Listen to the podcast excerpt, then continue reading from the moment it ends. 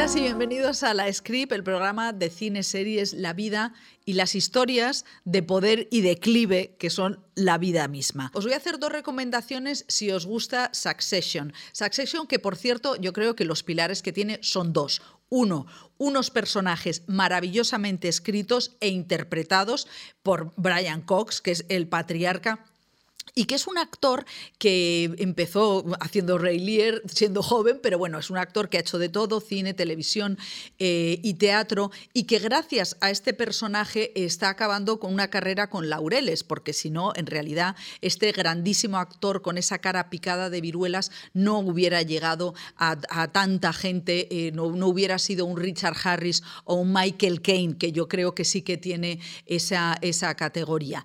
Em, hay una cosa que bueno, hay dos cosas que os decía que os quiero recomendar si os gusta Succession. Una es la película In the Loop, una película de 2009 eh, que está entre los creadores está mm, Jesse Armstrong, que es el creador de Succession. Esta película es de eh, que es un Armando Iannucci, un director británico de, nombre italiano que fue también el creador de VIP. Y esta película es una comedia brutal, eh, despiadada también, eh, sobre los gobiernos inglés y americano en, bueno, pues en el estallido de una guerra ficticia y cómo todos los tejemanejes que hacen ellos con, bueno, pues con los medios de comunicación y dentro de los dos gobiernos. Se me había olvidado deciros una cosa que también me parece importante, el otro pilar de Succession, que es cómo está perfectamente ensamblada la tragedia y la sitcom. Porque ¿no os da la sensación cuando estáis viendo Succession que la cámara se va moviendo como si fuera nuestro ojo, nuestro ojo flipando casi a veces riéndote de, las barrabasadas que se hacen entre hermanos. Bueno, pues precisamente In the Loop tiene ese toque de mm, sitcom desmadradísimo. Y la otra eh, sugerencia, bueno, la otra recomendación que os quiero hacer si os gusta Succession es ir a una de las primeras, bueno, primeras no, porque Brian Cox en los 90 ya tenía una gran carrera a su espalda. Es una película de Ken Loach que se llama Agenda Oculta. A mí me parece de las mejores de Ken Loach, eh, porque para empezar no tiene ese tono eh, un poco mm, de abuelo que, bueno, pues ha tenido en las últimas. Esta es una película del año 90, ambientada en el Belfast de los años de plomo de, mm, de Lira y de Margaret Thatcher también, y entonces aparece Frances McDormand, una jovencísima Frances McDormand que interpreta a una abogada americana de derechos humanos mm, a la que eh, bueno, pues asesinan a un compañero, no voy a decir más, y ella cree que es, ha sido el gobierno británico, las, eh, las cloacas eh, del gobierno británico que tortura y mm, quita de en medio a las personas que están investigando los, bueno, pues los atentados contra los derechos humanos. Frances McDermott, americana, ¿no? activista americana, y Brian Cox, un joven eh, abogado británico que eh, juntos inician la investigación. La película es espléndida y mientras os coméis las, eh, los muñones hasta que llegue el próximo episodio de Succession, podéis verla, está en filming. Así que In the Loop y Agenda Oculta de Ken Loach. Y ahora vamos ya con el programa de hoy, que es heterodoxo. Sí, Hablamos de dos, vamos a hablar con, dos eh, personalidades eh, del, mundo, bueno, dos artistas, como es Álvaro Rico, uno de los actores en alza de, este momento y un escritor que lleva muchos años escribiendo novelas eh, muy curiosas y muchas de ellas han, ido, han acabado en el cine, que es Juan José Millas. Así que vamos con la script. Pues lo prometido es deuda. Como decíamos, eh, recibimos a Álvaro Rico. ¿Qué tal, Álvaro? Muy bien. Que tengo que contarlo, tengo que contarlo porque Álvaro Rico ha pedido venir a la script. ¡Un aplauso! ¡Eh, power! ¡Power, Álvaro! Muchísimas gracias. No, parece que lo hago un poco por, por, ir ya de, buena onda, pero no, es, es en serio, si no, no lo diría. Álvaro. Cuéntame. Estás aquí porque has pedido venir, lo cual ya ves que me, estás, me estoy sonrojando, pero acabas de estrenar Hasta el cielo, la continuación de la peli eh, de Calpar Soro y ahora es serie. ¿Qué tal? Cojonudo. Cojonudo, o sea, ha sido el titular. Pues sí, sí, porque mira, em, Bueno, aparte de que, de que sé que me han dicho por ahí, me han chivado ya, estrenamos el viernes y sé que ya estamos como estas cosas de Netflix de números unos y no sé qué, y entrando en el top no sé qué mundial, estas cosas que, bueno, llenan un poco la barriga de ego, es lo único que hace, pero, pero al final también porque tú conoces al final la gente que hay detrás de todo eso, la productora, el propio Netflix, y bueno, pues uno quiere que su trabajo al final tenga un, un resultado, ¿no? Y que las cosas vayan bien, mejor que vayan mal. Claro, no, digo yo. aparte que Hasta el cielo es una superproducción ibérica que empieza con una, una tracua, una nave de, de- de, de de jamones. Sí. Mira, esto es muy gracioso porque hay muchos que me han dicho a mí que, que- que, bueno, que eso estaba ficcionado y tal. Y es que todos los eh, robos, que no sé si lo sabes, pero todos los robos que salen en la serie son reales. ¿Cómo? De- de- o sea, que han estado documentados. Sí, no, bueno, claro, todo. Esto es una banda de luniceros que existe en Madrid, que es, que todavía muy famoso. No están, no los Que yo sepa, sí, porque lo que pasa es que cogen al cabecilla, esto es la investigación que yo, hablando mucho con, con Calparsoro, eh, Calparsoro pudo hablar con ellos, con uno de ellos, esto a nivel un poco Ya, background, como ¿no? es que, imagínate, imagínate, y tenían mucha información, lo que le pasaba a Jorge y a Daniel, al guionista, Sí, Jorge. eh, Errica- Garry que gracias. nunca- yo también, a mí me cuesta. No, tenían mucha información. Entonces, cuando hicieron la peli, creo que tenían metraje por un tubo, por- de toda la información que tenían de esta banda.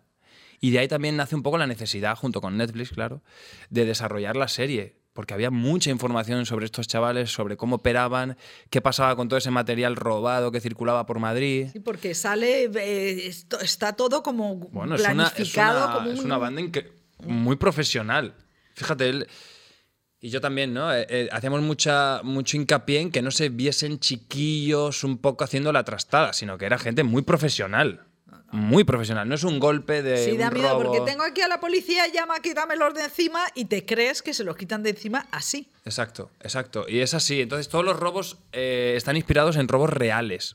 Otra cosa es el devenir del robo. Sé que algunos eh, los llegaron a cazar en la realidad y en la serie, por ejemplo, eh, sale bien. O al contrario, sale mal. Pero, pero, por ejemplo, el robo de los jamones, que se habla mucho de él, es un robo real. ¿no? Y tú eres conductor en la serie y vas con los, con, con los peyotes estos de la policía que siempre dices, joder, macho, eh, les tenían que poner algo con mayor cilindrada, pero te da, te impresiona decir, bueno, es que hay gente que se está, mm, se salta dos coches así. Mira, yo creo que si, si algo ha tenido este rodaje es eh, pura adrenalina. O sea, no sé. Así, o sea, ha sido, ha Sí, sido porque- el rodaje que más te ha estresado. Vamos, sin lugar a dudas.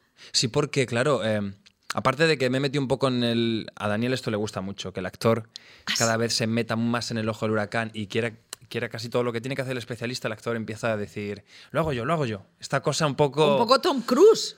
Bueno, salvando la distancia, claro, yo no me tiro desde Bueno, un Tom parapente haciendo... Pero, pero sí, hemos llevado... O sea, yo he llevado todos los vehículos, los he llevado, que en un principio no estaba planificado, lógicamente. Lógicamente. Pero- Porque la aseguradora diría, Exacto. madre del amor. Exacto.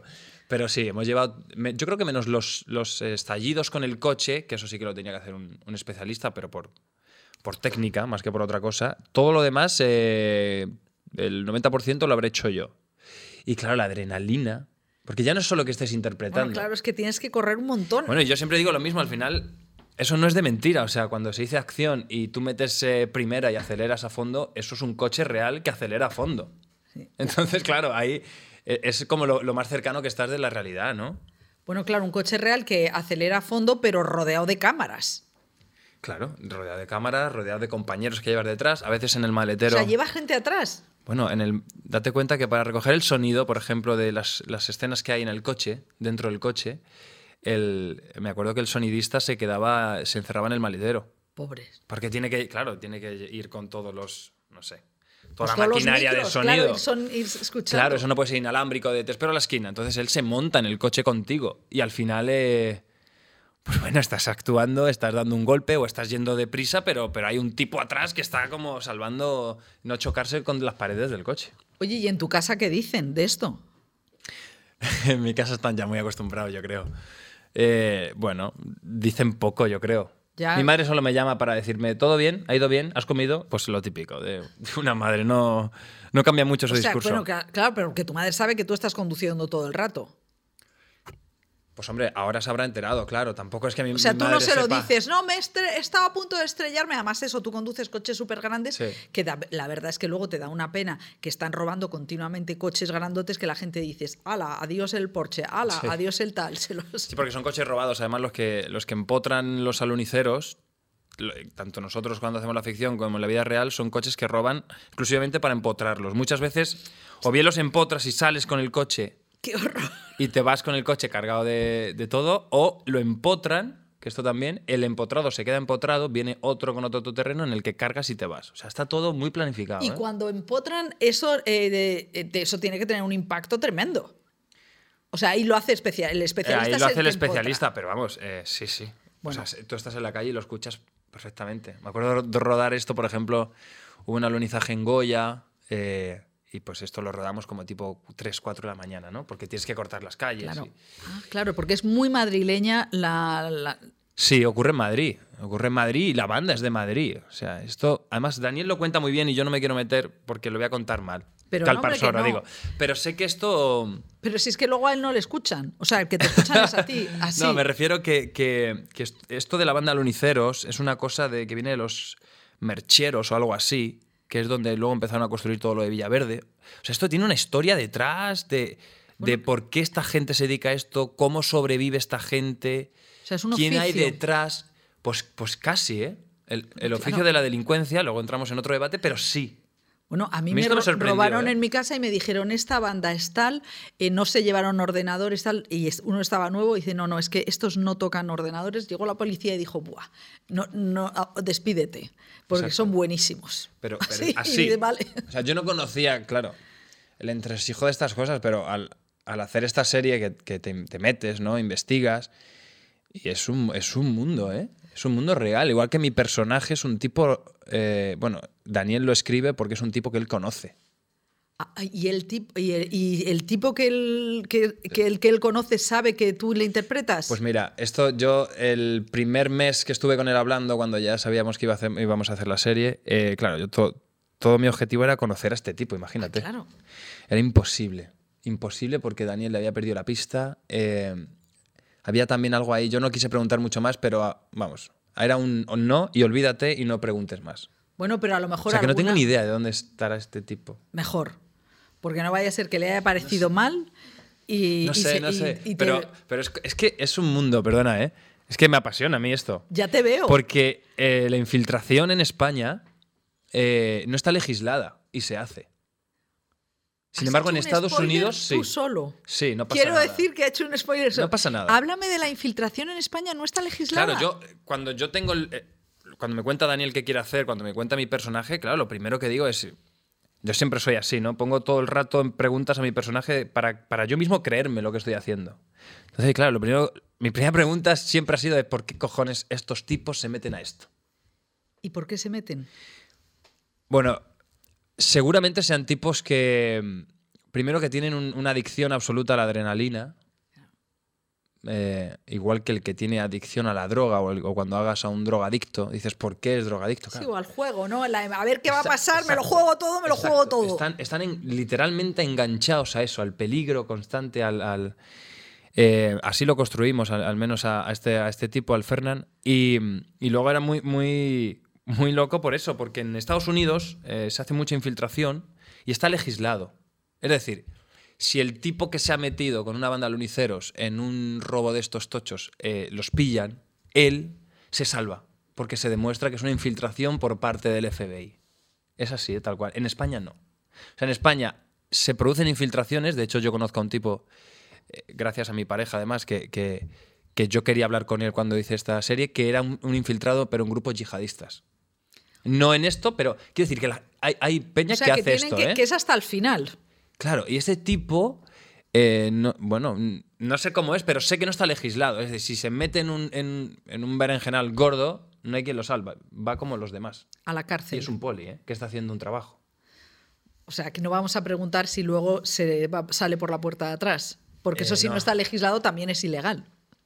Bueno, yo es que ya te digo, yo sé lo que sé eh, como, como actor que, que se quería preparar esto.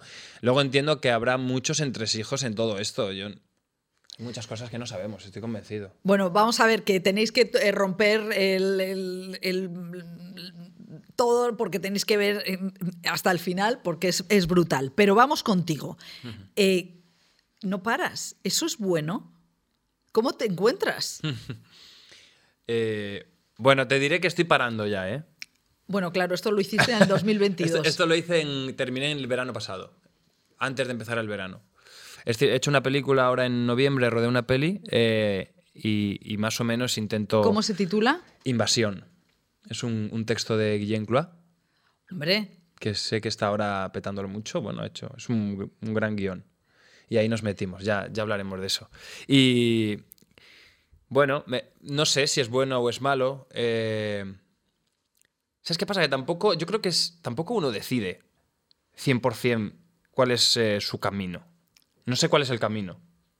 ¿Comprendes? O This sea, is the way, que te exacto, diría exacto. alguien. Te vas moviendo un poco por la corriente. eh, Hombre, pero si hay has- trabajo y es buen Sí. trabajo, mm, te metes. eh, a veces te metes en lo que sea porque no hay trabajo y, y uno tiene que llenar la nevera. A veces hará cosas que, que a lo mejor no le gusten. O... Te quiero decir que es muy complicado esto. Jaime Lorente nos decía la semana pasada que eh, él había veces que le había costado eh, mantenerse en, en series que a lo mejor mm, decía no quiero seguir, pero me da miedo eh, salir para, porque digan que lo hago mal. O sea, que, que también os habéis incorporado a unas series que, son, ah, que, que han sido mm, pues un, un- un bólido. Entonces eh, te acostum entras en el- en- con esa velocidad y dices, bueno, me da miedo salirme. Tú, pero bueno, si está, una película nunca, generalmente no va a ir a la velocidad de una serie. Bueno, es que esto, yo creo que todo lo que subyace aquí detrás es una, son los miedos y las inseguridades terribles de un actor. Eh, es que justo además escuchaba ahora una entrevista de mi compañero de Luis Tosar, que ha estado en el Faro, en la SER, y, él, y, él- y- y claro, me reía yo, ¿no? Porque, claro, escuchaba a un señor, Luis Tosar, con la carrera que tiene este señor, con los premios, con todo, eh, y decía, tengo miedo, a día de hoy sigo teniendo miedo cuando encaro un proyecto nuevo. Claro, esto te lo dice Luis Tosar, pues, yo- pues yo imagínate, a mí me tiemblan las piernas. O sea que vuestra profesión es estar instalados en, En la esa- inseguridad absoluta.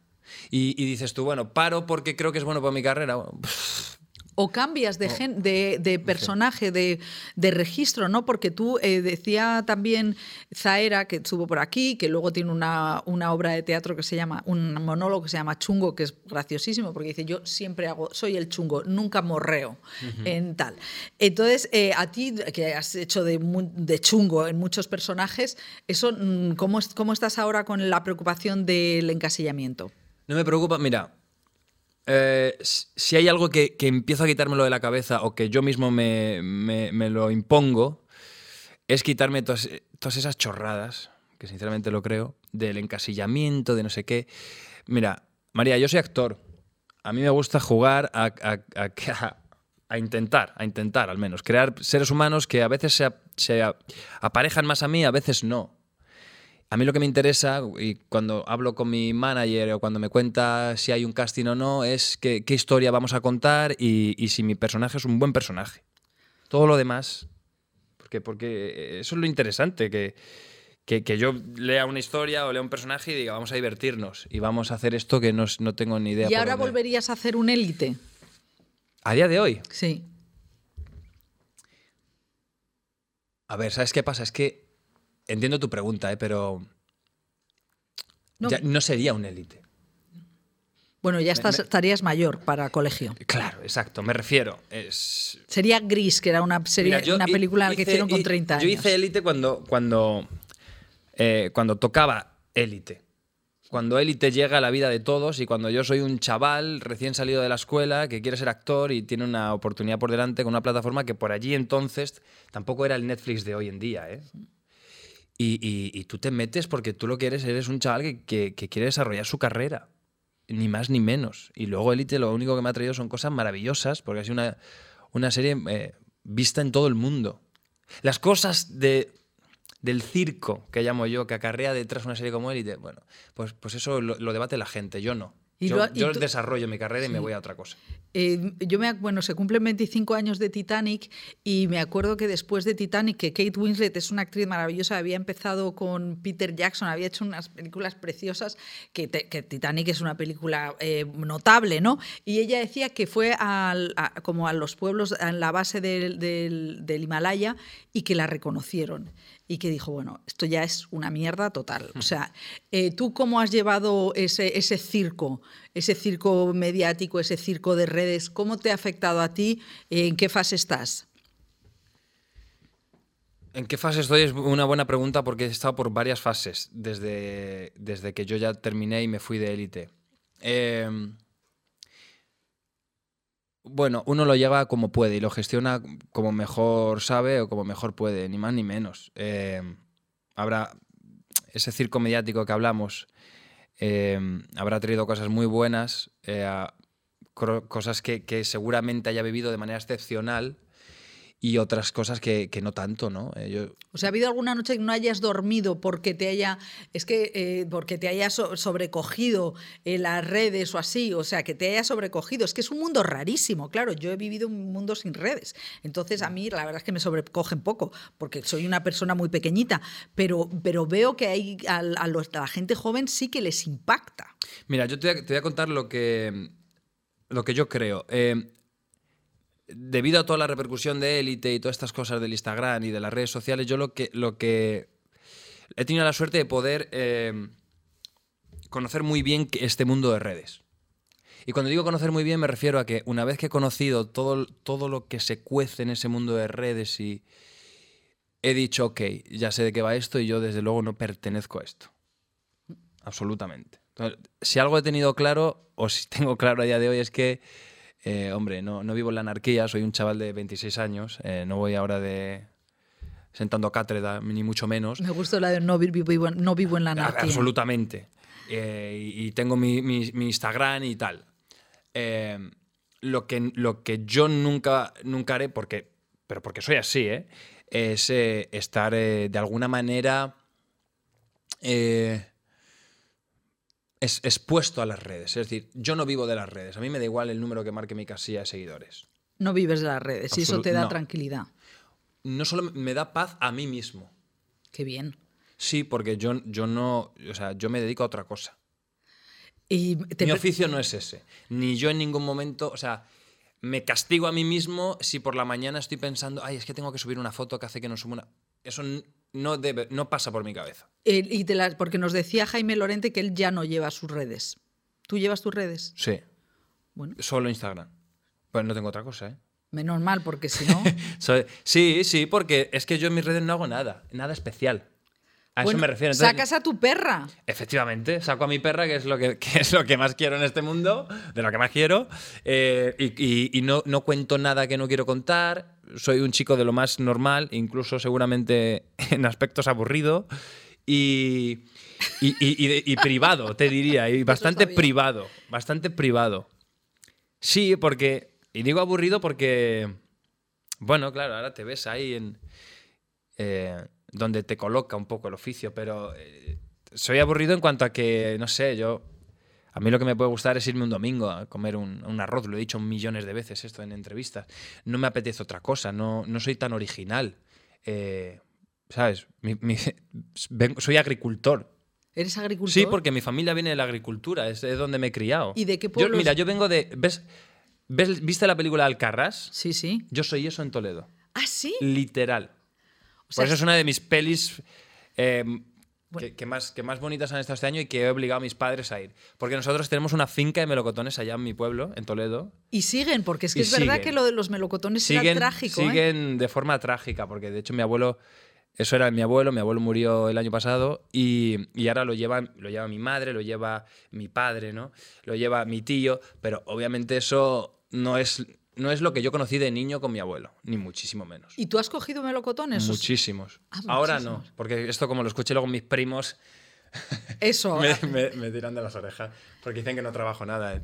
eh. Pero sí, de niño he ido, he ido a cogerme locotones y con mi padre, sí, con O el sea que tú- tractorcillo. Eras eh, un niño de pueblo. Absolutamente. ¿Y cómo, Feliz. cómo te recuerdas tú en esa época, con siete años?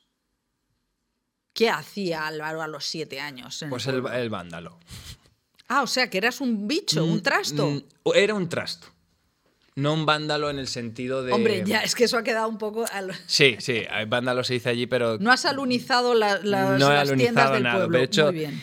he sido un chico muy nervioso siempre. Muy inquieto, ¿no? Estas son palabras como de mi madre. Muy inquieto, no paraba. O sea, todo el mundo se iba a la siesta en verano y yo a las 4 de la tarde estaba en verano jugando a, yo qué sé, al, al zorro. A ser el zorro por, por mi casa, ¿sabes? Con, no sé, con 7 años. Es que la siesta es un mundo eh, horrible para los niños, es un rollo. Sobre todo para los niños, porque a mí ahora me encanta, María. ¿Ah, sí? Yo ahora como y me echo, si puedo, me echo un poco la siesta, sí. Bueno, es que eh, hay que ver que en Toledo el, en verano es imposible No, estar horrible, tal y no, no, entonces... horrible. Y vamos a ver, entonces tú, porque claro, yo siempre Yo voy... soy a- muy salvaje. muy- ¿Ah, sí? sí, muy salvaje en el sentido de, pues no sé, yo, lo- mis preocupaciones de niño era, yo qué sé, yo he tenido, he tenido todos los animales que te imagines, los he tenido, iba, iba al río y pescaba eh, peces. O sea, que tú eres de los que se ha ¿eh? bañado en el río. Sí, claro. Porque, claro. ¿Y tu pueblo no tenía piscina? Porque eso es una cosa que marca la diferencia entre un Sí, pueblo... sí, claro que tenía piscina, pero a mí la piscina me da exactamente igual. Y vas al río, Yo me iba al río. al Tajo. El No es el Tajo, sí, sí, es pasa un por, ahí el, afluente. pasa por ahí el Tajo, pero luego hay muchos que todos son, son riachuelos que luego van a parar o nacen del Tajo, esto no lo sé muy bien. Eh, el Torcón, todos estos, el Arroyo de las Cuevas, todo esto está, son los aledaños de mi pueblo, entonces nosotros, yo me he bañado, he- he- pff, habré cogido digo, cientos de renacuajos. O sea, esa ha sido mi infancia. ¿Comprendes? ¿Y en qué momento entre el Álvaro que coge renacuajos eh, decide Álvaro ser actor? ¿Cuál es el momento del camino? Mira, esta es, esta es la pregunta que, que nunca he podido resolver y te voy a explicar por qué. Em, yo nunca, nunca en casa he sido el... Nunca en mi casa ha habido un momento de decir, el niño va a ser actor, jamás. No he sido un niño actor. ¿Comprendes? Sí, porque hay gente que dice que actuaba cuando veía la televisión y no sé qué. Claro, no. yo... O sea, te explico. Creo que, creo, ahora echando la vista atrás, creo que lo, lo único que he hecho en mi vida y lo único que sé eh, es dedicarme a esto, porque mm, he actuado siempre. O sea, yo estaba en un grupo de teatro del pueblo. Mi casa ha sido una casa de teatro, donde se rezumaba teatro. ¿Tu Y, nadie era teatro. O sea, y mis padres no se dedican a esto. Y te explico por qué. Nosotros teníamos un grupo de teatro en el pueblo y en mi casa, mi, mi hermano y yo estábamos dentro del grupo de teatro. En mi casa es donde se hacían todos los decorados, en los patios de mi casa. Es donde se hacían las reuniones. Es donde se planificaba, vamos al pueblo de tal. Mi O sea, padre... hacíais compa- teníais compañía pequeñita. Exacto. exacto. Esto, esto es, claro. Y tú tenías un profesor o una profesora de esos que dices, me ha, me ha llevado, me ha marcado. Sí, sí, sí, sí. Sí, eh, he tenido muchas personas en mi vida que me han... que de alguna manera cuando yo en ningún momento planeaba nada, o sea, un niño de siete años no piensa, simplemente juega. Pero bueno, tus padres entonces eh, Pues- tenían un interés por el arte. Pues mira, te voy a contar que esto es lo, lo que... Esto es lo bonito. Mira, te voy a decir la verdad, creo que no. Ah, ¿no? Y te voy a decir por qué. Porque creo que lo que mis padres han hecho con, con sus hijos, con mi hermano y conmigo, era brindarles ese espacio, pero ellos siempre pensando en la buena educación de sus hijos. Ningún momento, todo lo contrario, en ningún momento en que su hijo se convirtiera en actor. Esto no estaba en los planes de nadie. De nadie. Lo que pasa que, bueno, lo bonito de, yo creo que lo que ha surgido en la vida es que al final ellos, es- sin saberlo, que esto es lo bonito. O sea, tus padres no, no, eh, no- no- tienen ninguna profesión artística. Ninguna. Mi- m- en todo caso, por parte de mi tío y en parte de mi familia, lo que sí ha habido siempre ha sido la guitarra. Mi, mi- mi primo estudia guitarra ¿Y tú? en el conservatorio, yo estudié guitarra ocho años. ¿En el, ¿También de conservatorio? No llegué al conservatorio, pero con mi tío, que es el, el grado superior de conservatorio. Ah, yo os daba clase. Nos o sea, daba tú clase en estás- su casa. Bueno, O sea, a eso me refiero, que se ha respirado en todo momento el, el arte, porque ¿no? es una palabra que a mí me cuesta decir porque arte es una cosa y oficio es otra, pero, pero siempre, por, esto yo lo he escuchado en casa, era, era una cuestión de, de cómo mis padres educan a sus hijos, en ningún momento de que el niño fuera actor, artista o lo que sea, sí, en ningún momento. claro, Esto es bonito porque es- Sí. me parece generoso. Hombre, claro, además es verdad que la formación eh, la formación se completa con las humanidades y con el arte. Efectivamente. O sea yo que- he, he dado. Yo he estado haciendo baile folclórico, jotas, eh, hasta los 16 años. Y en, en Toledo hay jotas. Por- Entonces hay muy buenas jotas, María. Ah, no tenía ni idea. En la Puebla de Montalbán, para ser exactos, ¿eh? Sí. Porque yo, en, mi- en el pueblo de mi padre, eh, había una jota que se llamaba La Peona que no terminaba nunca. O sea, debía- claro, era- de verdad, era una cosa loquísima. Eh, pero claro, yo tengo un amigo, eh, Mateo Sancho, que es periodista, y que decía que en Jaca de pequeño se aburría tanto que, que- que que bailaba jota. Y yo, pero yo pensaba que eso la gente de tu generación no lo hacía. O sea, hay, hay en, tu, en tu pueblo había un- una, como una escuela de jotas o grupos Sí, de jotas. Sí, sí. Eh, bastante, o sea, reconocido, ¿eh? La comarca. Yo con, yo con el grupo de Jotas he ido a Alemania. Hemos, eh, yo no, pero mi hermano ha ido a Polonia. O sea, hacíamos eh, europeadas, ¿eh? En Oye, festivales. ¿y qué tiene? Cuéntame, ¿cuál es la...? Es que eh, te, te voy a decir el gran titular de esta entrevista porque lo importante, lo importante no, estoy un poco de coña, pero eh, yo he tenido la suerte de nacer en un pueblo que es un, es un pueblo, sinceramente lo creo, después de conocer, ahora que estoy metido en este oficio, un tanto especial, ¿eh? Oye, ¿cómo se llama tu pueblo? La Puebla de Montalbán. ¿Y De cuántos verdad, ¿eh? habitantes tiene? Tendrá 9.000, 9.000 y pico. O sea, es un pueblo grande. bueno, para algunos O sea, grandes, tiene- para otros hombre, muy chiquitos, no, tiene ¿no? instituto. Sí, tiene instituto. Yo fui al instituto de mi pueblo. Bueno, pues eso ya es una cosa. Entonces, ahora me tienes que aclarar de la J, ¿qué es lo que.? No, no, porque la J, igual, o sea, yo eh, no tengo ni idea de flamenco, pero entiendo, puedo entender lo que es eh, la esencia del flamenco, ¿no? La, Estás hablando con un... O sea, mi- mi gran pasión es el flamenco, ¿eh? Vamos a ver. Esto vamos a tener no que puedo- hacer, o, o sea, cortamos o hacemos otra. No, no. Parece de coña, pero. No, no, nos estamos. Nos está- el, el río está yéndose por otro lado, no pasa nada. Flamenco y Jota, ¿me puedes contar cómo es posible? ¿Cuál es tu vinculación con la Jota? ¿Qué es lo que te interesa de la Jota? Y luego vamos al flamenco. No, pues mira, de la J, esto nace exactamente igual que yo estaba en un grupo de teatro, tocaba la guitarra. Eh, hay, existe a día de hoy un- un- una asociación de folclore en mi pueblo que llevan, para que entiendas la magnitud, ahora mismo llevarán como alrededor de 50 años. O sea, claro, es una tradición Es una tradición tremenda. absoluta. Exacto. Como, las, como cuando veo a las de Valencia, en Valencia, en las fallas, que se visten. Es como e- esa, esa gran tradición arraigada en mi pueblo. O sea, como los moros y cristianos en Levante. O sea, es vuestra fiesta.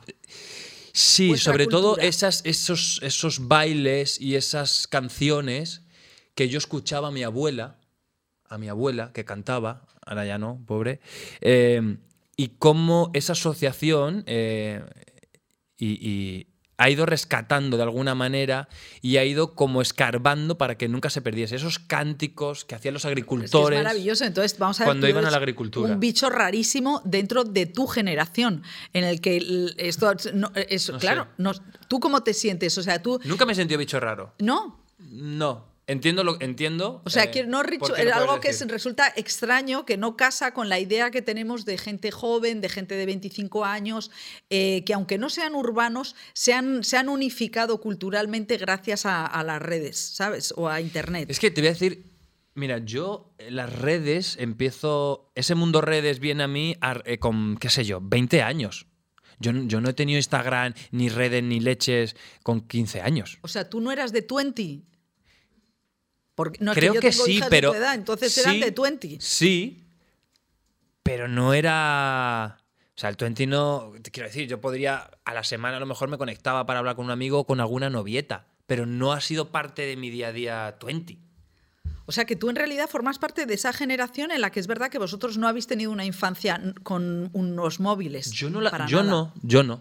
No es que ya me pilla, porque yo no sé cuándo nace todo este boom tecnológico y de móviles, pero yo no lo recuerdo. O sea, yo, yo he tenido. Yo creo que he tenido móvil personal con. No tengo ni idea, pero con 14 años. O Sí, 15, o Es posible, sí, porque me coincide por, por edades. más o menos. Eh, antes eh, yo no tenía móvil, no, no- no tenía ni idea de las redes sociales. Me acuerdo que, que un amigo mío tuvo una Blackberry, que eran como las primeras tal. Eso era y- pijísimo, Y, ¿eh? eso era, Era vamos. pijo, pero vamos, y yo- pijo total. Sí, y yo eso era como una cosa, un bicho raro. O sea que tú eh, eh, siempre has estado, o sea, veo tu, tu- tu curso del río y en qué momento del curso del río estás. ¿Cómo te encuentras eh, ahora personalmente frente a tu trabajo? O sea, ¿qué, qué ves? ¿Qué es, lo que, ¿Qué es lo que deseas? ¿Qué es lo que quieres? ¿Qué es lo que no quieres? Pues mira, yo me lo has dejado a huevo porque creo que, que hoy en día tengo más claro lo que no quiero, lo que no me... eh, no me apetece o lo que, bueno, con lo que no me siento identificado y, no me hace feliz, que lo que quiero.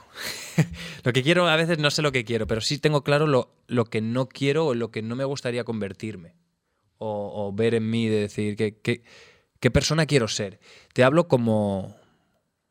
Te hablo como persona, ¿eh? no como Sí. actor. Que siempre parece que nosotros todo el rato... eh, nos- nosotros y el actor y esta cosa un poco. Y a veces yo me pregunto, digo, es que a lo mejor Mira, una persona una vez me dijo, para ser buen actor, para llegar a ser un gran actor de verdad, antes hay que ser buena persona. Eso es importante. Porque, dice, yo creo que solo el...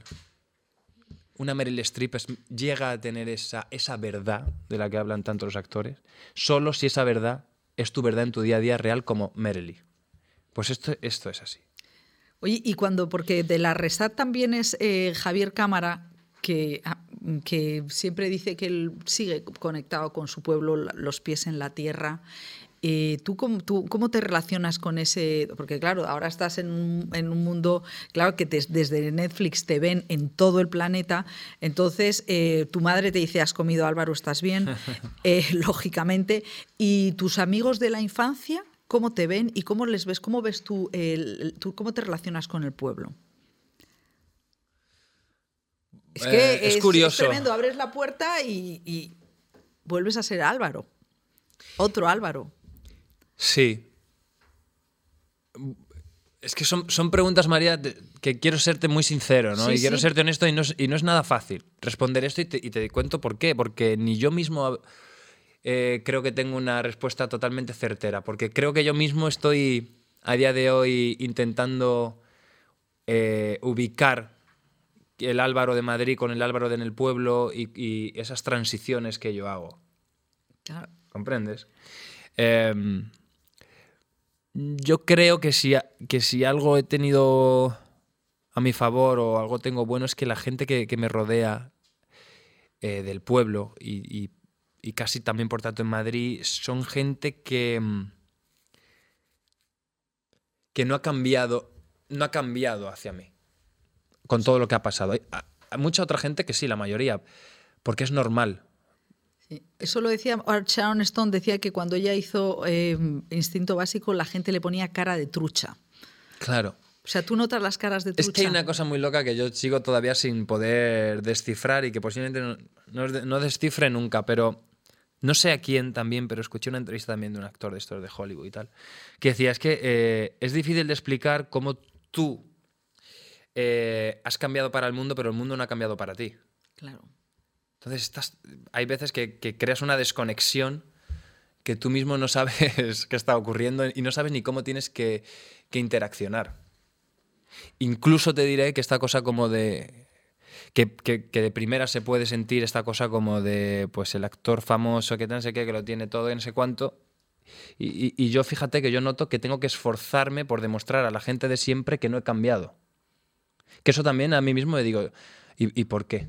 Y por ejemplo. es- ¿Comprendes? Como que Sí, te, están midiendo. Te están midiendo en qué, en Y- qué te has vuelto un gilipollas, ¿no? Exacto, dices tú. No sé si tengo yo el problema o lo tienes tú por medirme tanto. Claro. Y por ejemplo, la parte económica, porque evidentemente tú has empezado a ganar dinero que no ganan los, los chicos de tu edad, eh, ¿eso cómo, cómo ha afectado, por ejemplo, cara a tu familia? Porque tú eres un poco como un futbolista. O sea, yo me acuerdo de un documental de, ¿Qué de va, Maradona que le había comprado a su madre una casa porque sus padres vivían en un ranchito. Sí, pero yo te, yo te voy a cortar rápido esta respuesta y no porque no me, no- me da igual hablar de dinero, pero eh, em, no se gana tanto. o sea, es- me has puesto una comparación de futbolistas. O sea, que- no eres que- Maradona. ¿Qué va? Vale. No. Otra cosa es que, es que tenga la, la suerte de poder vivir de lo que hago. Sí, eso. De poder eh, estar cómodo eh, eh, con... con, em, O sea, que es que nos hemos inventado, también nos estamos inventando vuestra vida. ¿no? Sinceramente creo que sí. Pero, pero no tú, ¿eh? Creo que hay algo como que parece que ahora estás... eh, pues eso, número uno. Y Como estas la cosas. casa de, de Luis Tosar en Hasta el cielo. Exacto, y eso es, es mentira. Hombre, no, no vendré yo aquí de hipócrita porque además yo eh, vengo de una familia bastante humilde, la verdad. Eh, de una clase media, media em, más posicionado en baja que en alta. Y hombre, eh, estaría feo que yo ahora vaya como de, no, esto qué tal, porque mi padre me daría una hostia, ¿comprendes? Muy bien, muy bien dada. Porque me diría, no, no, esto tú estás ganando por, por, por hacer, qué sé yo, el cuádruple de, de, de mi, de, mi, ¿no? de mi sueldo anual. Es cierto. Ahora, de ahí a decir que, que yo vengo aquí casi como retirando a mi familia, no. Es mentira. Bueno, pues eso es- ¿y, tu, ¿Y tu hermano es- se dedica al arte también? No, mi hermano es profesor de INEF. Y entonces eh, es que eh, mi amigo Mateo, el, que, el de Jaca, eh, que tiene cuatro hermanos, dice, mis hermanos son los que más, las cosas más terribles me han dicho mis hermanos, son los que más me han instalado en la tierra. ¿Tu hermano te instala en la tierra? Pues posiblemente sin él saberlo sí, pero te diré que... Te diré... Nos has sí, sacado hoy que sí. 35 minutos. No, te diré que a veces, eh, yo creo que por la vida que he tenido que llevar, a veces eh, soy yo, soy el pequeño, pero hago de mayor. ¿Ah, sí? Sí. Sé que a él, sé que él no, le, no le va a molestar en absoluto. Eh, sí, em, pero yo creo que por una cuestión natural, ¿eh? También de personalidad, ¿por qué no decirlo? Pero, lo, fíjate, lo bonito es que... eh, Pero esto es mi familia, ¿eh? o así yo al menos la defino. No es, no es una familia... A mí mi madre, mi padre mi hermano nunca me han cogido, no me han tenido que coger de la mano y decir, "Eh, vamos a, a dar una charleta. Eso no ha existido nunca en mi casa. Pero ni antes de ser del Álvaro que todos conocemos, ni durante, ni ahora. Pero sin embargo, sin embargo, que el modus operandi de mi familia no haya cambiado con todos los factores externos, Sí. ya es la gran enseñanza. Es maravilloso. Es, que es la gran enseñanza. sí. Yo no necesito que mi madre o mi padre me, me haga ver como lección de vida qué está pasando y qué tengo que hacer. No es necesario, porque solo con los actos que ellos realizan son la enseñanza. Es que me pareces tan sensato que casi Bueno. me pareces un viejoven. O sea, no me extraña que digas Pues que vamos tú- a hablar de ahora de, yo no, sé, no, vamos, me discotecas, sacado ahí lo de los 35 minutos, ya tengo que, que despedir. Pero me ha encantado hablar contigo, me, me encanta ver que, que tiene esa parte, que nos has mostrado esa parte mm, mm, real y que, no hay nada, que, que es real. Y yo creo que eso es importante, ¿no? que se vea también en los actores el camino y lo que, lo que hay alrededor. ¿no? Romper un Sí. poco la magia de Instagram es importante. Sí, muy necesario, porque si no es un. Vamos a un mundo un poco terrible. ¿eh? Sí. A mí me da mucho miedo. ¿Y cómo se llama tu perra? Mi perra se llama Roma, por la gran belleza de Sorrentino. ¿Cómo te quedas? Madre mía, casi mira, lo vamos a dejar aquí porque creo que no voy a superar esa respuesta. Esa respuesta no la voy a superar. Es así, es así. Pero bueno, otro día hablamos de Tony Servilo. Otro día hablamos de lo que quieras. sí. Bueno, pues a la ¿No ves que yo ya he cumplido mi labor de hoy, que era estar en la script? Bueno, pues eh, y nosotros que te lo agradecemos muchísimo, Álvaro, de verdad, no dejéis de ver hasta, hasta el cielo porque es, eh, es un chute, realmente me encanta este chute ibérico al unicero que se ha marcado eh, Calparsoro y que vosotros habéis, bueno, habéis dado esa, esa entidad maravillosa. Muchísimas gracias, Álvaro. Gracias a vosotros. Y nos seguimos en la script. Y hoy en la script, como antes os decía, tenemos a un hombre de letras, Juan José Millas. Hola, ¿qué tal, Juanjo? Hola María, muy bien. Bueno, muchas gracias por venir a la script. eh, porque nos- bueno, nosotros he- hemos, eh, somos cine, cine, pero luego nos damos cuenta que en realidad el cine son historias, historias, y el cine ha trincado muchísimo de la literatura, y tú eres uno de los trincados. ¿Qué tal eh, te llevas tú con las adaptaciones de tus novelas?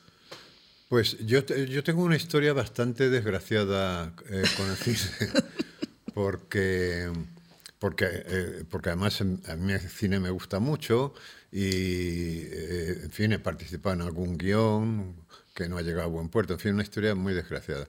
Luego eh, se hizo una...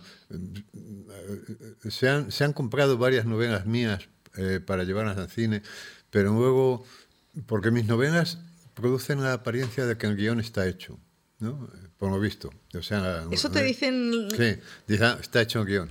Pero luego cuando se ponen, resulta que hay mucho mundo interior ahí, que es muy difícil de llevar al cine y tal. Entonces, por ejemplo, se hizo una versión bastante mejorable de La soledad era esto. Es verdad, con, ¿no era eh, Charo López? Eh, Con Charo López, sí, sí. Y, y- y, en fin, bueno. Y ento- eh, entonces, sin embargo, eh, en los últimos tiempos, eh, en fin, las cosas parece que van eh, encarrilándose, porque la versión que se ha hecho de Desde la Sombra, que ha hecho Vizcarret, Sí, con Paco León con Paco León. metido en un armario. Yo creo que esa tenía muchas soluciones muy buenas, ¿no? No, esa película estaba, estaba, vamos, estaba, está, está muy bien. Eh, fue bien, además, en el Festival de Valladolid, lo, lo abrió. Y, y luego ha estado nominada como a, Goyas como mejor adaptación, como guion mejor adaptado. En fin, es una película que a mí me ha gustado y que yo he apoyado, ¿no? Está ¿Y muy- Paco León qué te pareció? Porque a mí cuando me dijeron que Paco León iba a ser eh, ese carpintero que se metía en el armario, dije, ¿Paco León un personaje de Millás? Sí, pues lo hace muy bien. Sí. Lo hace muy bien, sí, sí. Porque él tiene muchos registros. Lo que pasa es que solamente se conoce un registro de él, prácticamente, ¿no? Y él va explorando otros registros y yo, yo quedé muy satisfecho de su trabajo. Y hay una que viene. Y hay una que viene que yo no he visto, que está basada en mi novela Que nadie duerma, que ha dirigido Antonio Méndez, Méndez Ah, bueno, Esparza. es que es- Méndez Esparza es maravilloso. que es maravilloso, que es un Magnífico. director poco conocido porque es, es un director de culto. ¿eh? Bueno, es que yo creo que tiene como tres largometrajes aquí Sí. allá. eh, eh, bueno, hace como unas- unos documentales Esto es. eh, mm, medio ficcionados, ¿no? En los que van llevando al espectador al estilo Hoguerín. Sí, yo creo que esta novela mía es la primera, la primera película que haces que, suya que es pura ficción, ¿no? Y yo te digo, yo no he querido, siempre digo, oye, una vez que habéis adquirido los derechos de la novela, en fin, haced lo que queráis. O sea, tú no te enfadas a lo Javier Marías No. con Gracia Querejeta que se cogió el cabreo monumental con todas las almas, me parece. ¿no? Bueno, yo creo que hubo un juicio, que además lo ganó, ¿eh? creo. Bueno, eh, pero esa actitud también está en esta temporada está- ha sido Cristina Morales la que se ha enfadado muchísimo con Con Ana la- R. Costa por fácil. por fácil, eh, que no está más fácil, fíjate. eh, pero bueno, no, yo me desvinculo completamente. desvinculas. Sí, sí, sí, porque además eh, enfadarse y esto a mí ya me lleva, son unas energías que no, no tengo energías para enfadarme. Entonces me desvinculo. Hombre, si por cortesía me quieren pasar el guion, me quieren preguntar, bueno, pues yo muy a gusto. Pero si no me desvinculo, y me desvinculo muy a gusto, porque tengo muchas cosas que hacer. Entonces, en este caso, eh, esto, Méndez Esparza ha sido, yo creo que se ha protegido mucho de mí, porque no, no porque yo le, le atacara, sino porque él quería, eh, en fin, no, no O sea, tener... no te ha pasado el guion. no, no, no he- no yo no he visto nada de esta eh, película. Me han llegado, te voy a decir, ec- o sea, la película está terminada ya y no sé, eh, en fin, si es que piensan, seguramente a lo mejor llevar a algún festival antes de que vaya a salas, que es lo que intenta todo el mundo, ¿no? Y me puso un correo hace unos días precisamente diciendo que están muy contentos, que ya está eh, completamente postproducida y que me invitarán a un pase privado, pues es posible que esta semana. Bueno, protagonizada por Malena Alterio, que es eh, una, una grande. Bueno, eh, Millás viene hoy a hablarnos de su libro que es Solo humo sin tilde. Empezamos ya. eh, ¿Cómo estás con lo de la tilde? ¿Qué te, te habrán dado? Perdona que te haga la, la pregunta, pero hombre, Bueno, no es, no es para tanto. no es para tanto. No, eh, eh, es verdad que ahí en la academia en su día cometió un, error porque, en fin, est- está bien distinguir en solo adverbio, en solo adjetivo. Y que yo, yo- hombre, yo como todo el mundo que sabe hacer algo, pues me gusta hacerlo, ¿no? Porque ya que lo sé, ¿no? Pero vamos, en este caso yo he sido disciplinado y me he atenido a la norma. Y la norma es, cuando no hay ambigüedad, no se acentúa y cuando hay ambigüedad va a gusto del consumidor. En este caso no hay ambigüedad, porque este son solamente puede equivaler a solamente. Y, pero tú eres un, eh, un, escritor que se mete en refriegas, en refriegas de polémicas y tal, por ejemplo, con la Real Academia. No, yo las evito. Yo todo, a, mí, a mí las polémicas no me gustan nada, nada. Me tienen que provocar mucho para que, para, sí, porque no, no, me, no me gusta nada. Bueno, eh, aunque tú has dicho cosas muy bonitas, como por ejemplo que la RAE trata a la lengua como si fuera la Virgen María. Luego digo. Bueno, pero eso es una opinión que, pero es que claro, cualquier cosa eh, que se diga eh, que disienta mínimamente de la, de la, Real Academia, pues ya, o sea, cuando me han preguntado sobre estos asuntos, ¿no? Enseguida los titulares eran eh, muy escandalosos como para provocar una polémica que yo no busco. Pero es, es verdad, si me, si me preguntas eh, eh, este asunto, yo digo, pues es verdad que en la RAE habla de la lengua como de la Virgen María, porque es que dice algo imposible. Dice que no hay sexismo en el lenguaje, lo cual es imposible porque, claro, el sexismo y el machismo ha llegado a todas partes, desde todo, se ha practicado desde todos los lugares, en fin, no hay eh, ámbito de la realidad en el que no se perciba este machismo eh, eh, en fin, que es el producto de siglos de patriarcado ¿no? masculino. Entonces, dices, bueno, sí, ha tocado todos los ámbitos, pero la lengua, que precisamente es una productora de realidad, no, no ha tocado. Es imposible, ¿no? Hay, hay, hay, hay usos eh, eh, sexistas de, de, la lengua, los ha habido, los hay, y yo que escribo mucho, porque hago cinco artículos a la semana, además de mis novelas y demás, me encuentro eh, continuamente con, una, con dificultades porque veo que en muchísimas ocasiones el genérico masculino no llega, no abarca a, la mujer. Y entonces me tengo que buscar la vida eh, para ver cómo hago eso evitando una duplicación, porque la duplicación es poco económica, a mí no, no, me gusta, o de los vascos y las vascas, y, o son, y, y o, en fin, esto y lo otro, porque eso es anti... Ladies and gentlemen, que era lo que antes no molestaba, pero ahora... Eh, pero, es, pero es antieconómico, ¿no? Y yo muchas veces pues veo que en genérico no, no llega, ¿no? Y entonces, eh, entonces lo, que, lo, que, lo que yo afirmo, en fin, pero que es una cosa eh, tan obvia y tan evidente que, eh, eh, es absurdo discutir con ella, es que de un tiempo a esta parte, pues hay, hay un cierto malestar en el lenguaje, porque, porque se ve que no, que no abarca y tal.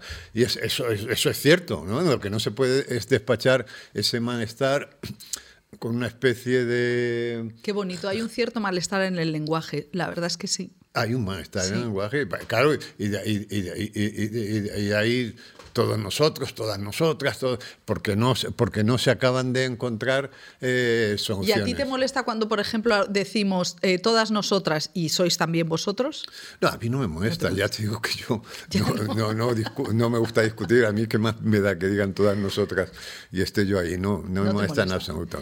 Pero lo que te quiero decir es que, en fin, que es, ese malestar en el lenguaje, que es obvio, no se puede despachar diciendo, no, el malestar eh, lo tienen la gente ignorante, en fin, que es un poco eh, el tono de la, de la, academia, ¿no? Es un malestar que no tiene razón eh, de ser y entonces solamente atañe a la gente ignorante. Bueno, pues yo creo que esto no es cierto. Ahora, porque además la solución era muy sencilla, que es decir, por ejemplo, es verdad, hay un malestar en lenguaje, pero no tenemos solución. Sí, eh, pero claro, eso es no reconocer un privilegio, que yo creo que es, como la, almendra del tema, ¿no? Reconocemos que tenemos un privilegio, que tenemos más credibilidad por ser hombres y queremos mantenerlo. No, no, no. Yo creo, vamos, yo creo que no, que es que, es que hay cosas en la vida que no tienen solución.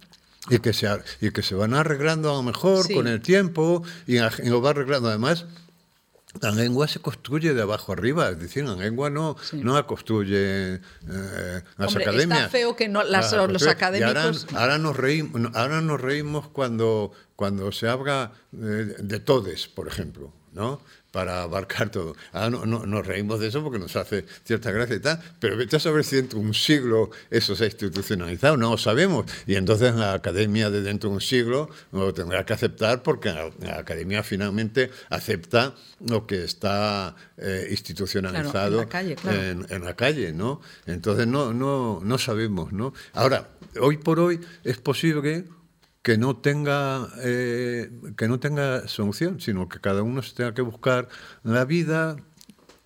Yo, yo, me, yo arreglo muchas veces con- duplicando, ¿no? Porque es que, por yo pongo un ejemplo clásico, ¿no? Si tú hablas de un hombre de las cavernas, yo estoy seguro de que eh, en Héctor ve un hombre, no ve una mujer ve un hombre Sí. con sus pies, pero esto, esto que es, en fin, que pongo un ejemplo eh, muy clásico, eh, pues eh, eh, eh, estás encontrando, tengo continuamente, yo ayer escribí un artículo, no me acuerdo, que dije, "Joder, aquí otra vez la duplicación, porque no encuentro solución, o duplicación, y entonces lo arreglo a veces duplicando y poniendo entre paréntesis en genérico, que no llega como, como protestando, ¿no? Pero- Bueno, eso, eso eh, se- desde el punto de vista de que no hay derechos del- de los derechos del hombre y no estaban los otros, te- se agradece. Yo desde luego te lo agradezco. Eh, mm, bueno, hablemos un poco de tu novela que dice que, que es, mm, que es tan tu eh, ese, ese- ese mundo de matrioscas en el que tú eh, literariamente eh, vives, que me parece una idea tan, tan bonita, la de un, un chico huérfano, eh, bueno, que, le, que, no conoce a su padre y que aparece en su casa y se cae en los libros, entre otras en los, en los cuentos de los hermanos Grimm. ¿Tú te caíste en la literatura? Yo sí, yo en la, en la primera novela que leí, que la recuerdo perfectamente, era una novela de Julio Viernes, cinco semanas en globo, yo me caí literalmente. Quiero decir que yo abrí la primera página, empecé a leer, yo no era lector, y tendría entonces 14 o 15 años, fui un lector tardío, leí esa novela por casualidad, y yo me disocié literalmente, o sea, yo además era consciente de que yo estaba, eh, que es un poco la experiencia de, De del Carlos, personaje, ¿no? ¿no? De Carlos, que yo estaba, yo, yo estaba fuera del libro, sujetando el libro, leyéndolo, pero al mismo tiempo yo estaba dentro, yo estaba eh, dividido, ¿no? Y cuando llegó la hora de cerrar la biblioteca y tuve que devolver el libro, porque yo no, no me lo podía llegar, llevar a casa porque no era socio, pues fue un drama. Porque claro, yo me fui a casa y me metí, cené con mi familia completamente abstraído, me metí en la cama, pero al mismo tiempo yo seguía dentro del libro, en el globo ese, en la canasta, con estos cuatro o cinco locos que estaban por allí por los aires, y estaba, y fue una experiencia que, eh, digo, un poco de broma, pero en serio, cuando me dicen, tendrías que tomar peyote o ayahuasca para, para disociarte, digo, no, yo estoy disociado ya desde que leí aquella novela, y es una cosa que me sigue ocurriendo cuando doy con un libro que realmente es, estos dicen libros que están escritos para, parece que están escritos para uno. Y además que eh, cumplo una, eh, una fantasía infantil que es muy común y en, y, en, y en lector no es consciente de que la cumple. Y es que tú cumples esa fantasía de ser invisible porque cuando estás dentro de la novela tú estás con los personajes y los ves desnudarse, los ves acostarse, los ves cenar, los ves pasear por la calle, ir al trabajo, y tú estás entre ellos, pero eres invisible para ellos. Sí, es verdad que es otra posición que la pantalla, ¿no? Que con la pantalla es- eres un, bueno, pues eh, eres eh, un mirón. Realmente ahora mm, el, el mundo de la literatura se ha metido, o sea, no, mm, no sé si, si tú ves ahora con preocupación cómo la pantalla lo ha inundado todo. De hecho, eh, tú pones orden con los hermanos Grimm porque ah, Carlos, tu personaje, se cae primero en Cenicienta y hay un cierto shock al ver, eh, tengo que hacer un spoiler, perdón, que es que Cenicienta, la Cenicienta de los Grimms, eh, tiene un final atroz, las hermanastras acaban con el pie cercenado, los pájaros le arrancan los ojos. Eh, ¿Tú has querido poner orden, no sé, darle una colleja a Disney, que se las dan muchas últimamente, y restablecer a los Grimm? Hombre, no, la expresión dar una colleja, como no me gusta la polémica. Es que me sienta fatal que de haberlo dicho, lo como no me gusta la polémica, no. Yo lo que pasa. No vamos a titular Millas da una colleja a Disney. Pero, pero, pero es, es verdad que las versiones que la gente conoce de la Cenicienta están eh, dulcificadas. Eh, vamos a ver. Los, los, cuentos de los hermanos Green son cuentos que proceden de la tradición oral. Es decir, que durante siglos se han ido transmitiendo de padres eh, a hijos. Y que además nacen en un tiempo remotísimo en el que no se había inventado la escritura. Y entre otras cosas se transmiten por vía oral por eso. En esa transmisión se van produciendo transformaciones, lógicamente, porque los cuentos se van adaptando. Pero esas transformaciones son de orden orgánico, porque esos cuentos contados eh, eh, oralmente esto, son seres vivos que se van adaptando y son transformaciones orgánicas, crecen orgánicamente, digamos. Pero cuando... Y entonces hay un momento en el que llegan estos hermanos Green, los cogen esa última versión. La última versión que tienen. Eh, y los fijan, ¿no? Eh, afortunadamente, porque, hay porque en Europa, bueno, eh, tenemos este testimonio de, los hermanos Grimm que, no tiene precio, ¿no? Bien, pero ¿qué hace Disney o qué hacen, eh, en fin, los cuentos por ahí que encuentras en las librerías y tal? Y que seguramente tú has leído a tus hijas o a tus hijos los que tengas. No, yo he leído a los Green, pero los censuraba cuando eran demasiado. Bueno, pues tú misma los censurabas, ¿no? Sí. Pero entonces lo que se ha hecho desde Disney y tal, no es, no tiene que ver con esos cambios orgánicos, sino que lo que se ha hecho es cirugía invasiva. Es decir, que es distinto, que es distinto. Cirugía invasiva estética, pero esa estética que hacen en la trastienda de una tienda de ultramarinos un, un, tipo que no sabe nada y que te dejan la boca así, los pómulos así, y, que, en fin, que te, hace un desastre, ¿no? Eh, esa es la diferencia, esa es la diferencia entre los cambios orgánicos porque, y esto yo creo que tiene mucho que ver con un cambio en la concepción del niño. Nosotros creemos, vamos a ver, nosotros eh, nos hacemos una imagen del niño. Decimos, el niño es un ser angélica es un ser puro, es un ser inocente, no hay en él perversión alguna, no hay mal pensamiento ninguno, no vayamos a contaminar con estas atrocidades de los cuentos. Y entonces contamos cuentos que son verdaderas idioteces, eh, que además falsean la realidad porque niegan que el niño es perverso, que el niño, entre otras cosas, que el niño tiene malos pensamientos. Que... Entonces, ¿cuál es precisamente la función que cumplían estos cuentos de la tradición oral? Que el niño, esto está muy estudiado, estos cuentos han permanecido porque en todos ellos hay arquetipos que están en el inconsciente colectivo y por eso han durado durante siglos y siglos, ¿no? Entonces el niño, cuando lee estos cuentos, niño y en adulto, porque no son cuentos para niños nada más, pero bueno, ese es otro de los equívocos que hay. Eh, está poniendo en contraste con los personajes del cuento sus propias emociones. Y está pensando, ostras, yo soy malo como este, claro. pero también soy bueno como este. Pero también... Y entonces, en ese contraste de emociones, el niño va eligiendo quién quiere ser y por, y por lo tanto se va creando una identidad. Lo normal es que se identifiquen más con los héroes, digamos, altruistas, bondadosos y tal, pero claro, tiene que saber que existe la maldad y que existe dentro de él la maldad. No, yo comparo, yo digo que estos cuentos son un poco como esas, esos mapas que hay en, las habitaciones de los hoteles para caso de incendio por donde hay que salir, que dice que dice, usted, no, dice, usted, está, aquí? en ese punto rojo, que durante un segundo dice, no estoy aquí, pero eh, es muy bueno porque entiendes que lo que está ahí es tu representación y los cuentos son representaciones de la realidad. Y entonces te dice, ah, tú dices, yo estoy aquí y en caso de incendio puedo ir por aquí o puedo atajar por aquí. O puedo...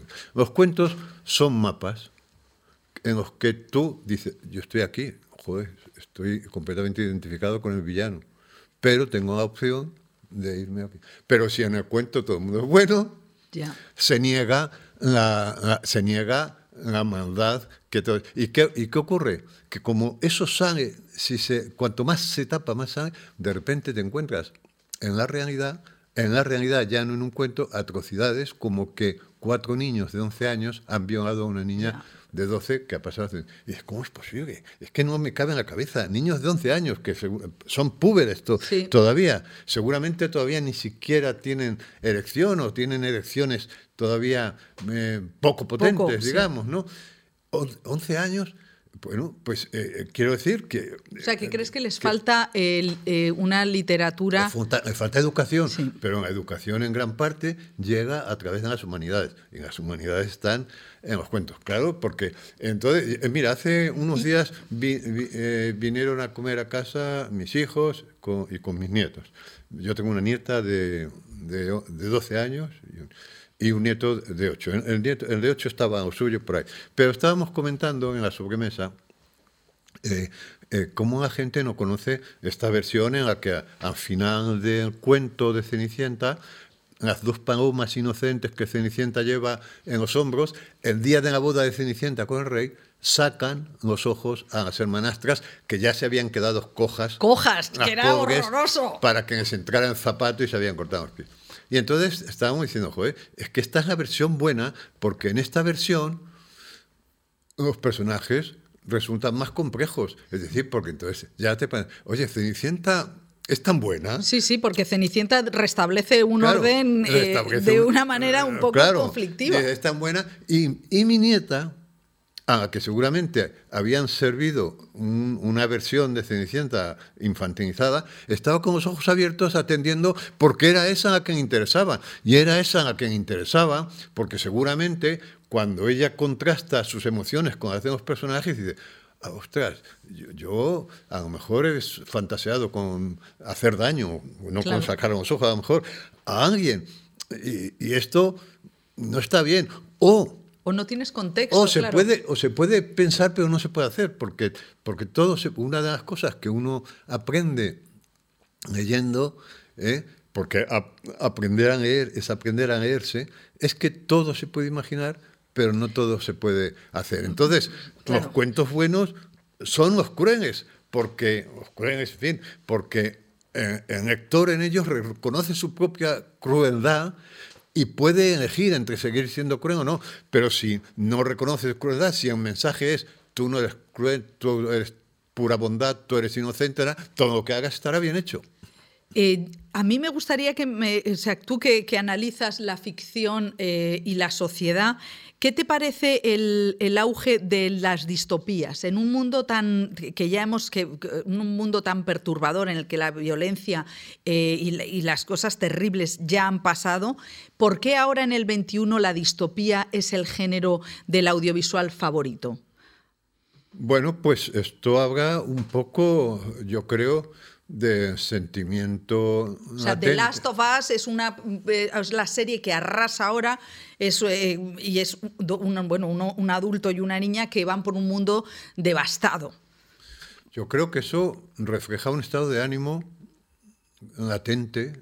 Eh, o sea, quiero decir que, que si abundan las distopías y la gente se reconoce en las distopías si tienen el éxito que tienen, si es verdad que tienen el éxito que dices que tienen, es porque vivimos una época de gran incertidumbre y una época en la que lo que se percibe es que no hay futuro, porque las distopías se refieren al futuro y en la sensación ahora es que no hay futuro.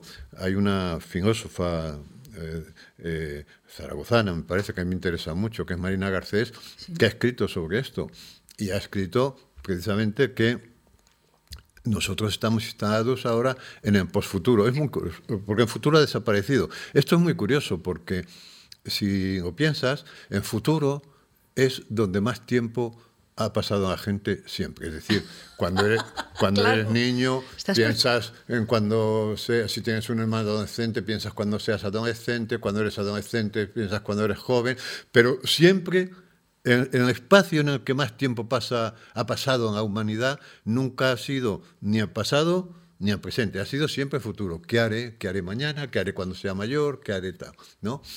Eh, eh, pero es que ahora es imposible que, vamos, si piensas en el futuro, piensas necesariamente en una distopía. ¿eh? Eh, no, no va a haber trabajo para los jóvenes. Bueno, ya no hay trabajo para los jóvenes, no hay futuro. Quiero decir que nosotros venimos de un mundo en el que estaba escrito que, que nosotros estaríamos mejor que nuestros padres. Y nuestros padres estaba escrito que vivirían en el mundo mejor que los abuelos, etc. Y por primera vez yo creo que seguramente en siglos estamos con la eh, eh, certeza de que nuestros hijos estarán peor que nosotros. Y ellos lo saben, porque ellos, ellos ven y dicen, joder, mi padre eh, ya a los veintitantos había tenido un hijo y a los treinta se había metido en un piso. Es decir, había, hecho un había podido hacer un, plan de vida. Hacía un tenía un proyecto, pero ¿qué proyecto puede hacer hoy? Frente, o sea, ¿qué, qué, ¿Qué proyecto ofrecen las sociedades contemporáneas hoy a... o sea, que igual que los, eh, los niños aprendían el mal de a familiarizarse, a identificarlo, la gente ahora, la gente joven consume distopías para familiarizarse con esa situación de, desesperanza. Porque en cierto modo viven ya en una, en una distopía viven en trabajos absolutamente eh, precarios, los que tienen la suerte de trabajar, porque en paro eh, juvenil pues es como del 40%, que es una salvajada. El subempleo es brutal, eh, en médicos, ingenieros, o sea, carreras que tradicionalmente te aseguraban en la, vida, pues ahora están trabajando de camareros. Pues es distópico. De realmente yo pienso en mi padre que nació en el año 23. Es verdad que le parecía distópico. Eh, bueno, todo era eh, ascender, ascender. Eh, bueno, comer, no, no, tomar palometa y melón, que era lo que decía mi padre que había comido no, pero si es en que la guerra. Nosotros que vivimos una parte muy importante de nuestra vida en una dictadura, sabíamos que eso acabaría, estaba escrito, que estaba escrito que iríamos a mejor. Y eso, y eso además dura hasta el año 2007, 2006 o así, porque tú fíjate que durante esos años es cuando se acuña el término mineurista, que, ahora un mineurista es un afortunado. Sí, sí, bueno, de hecho han puesto ahora el sueldo base, el sueldo mínimo en mil euros. Eh, que, no llega para nada. Que no, llega para nada. Que no llega para nada y se considera que es una conquista social eh, brutal. Es decir, que en la distopía, sin duda, es el espejo en el que, en el que ellos se miran, en el que los jóvenes eh, se miran. Pues yo les invito a que se miren en Solo Humo de Millás, que es caerse, realmente es preciosa la, la idea de caerse en, en, un, en una narración, en un cuento y encontrarte con tu padre difunto. Bueno, muchísimas gracias Juan José Millas por venir, que llevamos bueno, muchos años encontrándonos en los pasillos de la SER y te agradezco mucho que hayas venido. Ha sido un placer. Muchas, gracias. Y nosotros volvemos la semana que viene a la escritura.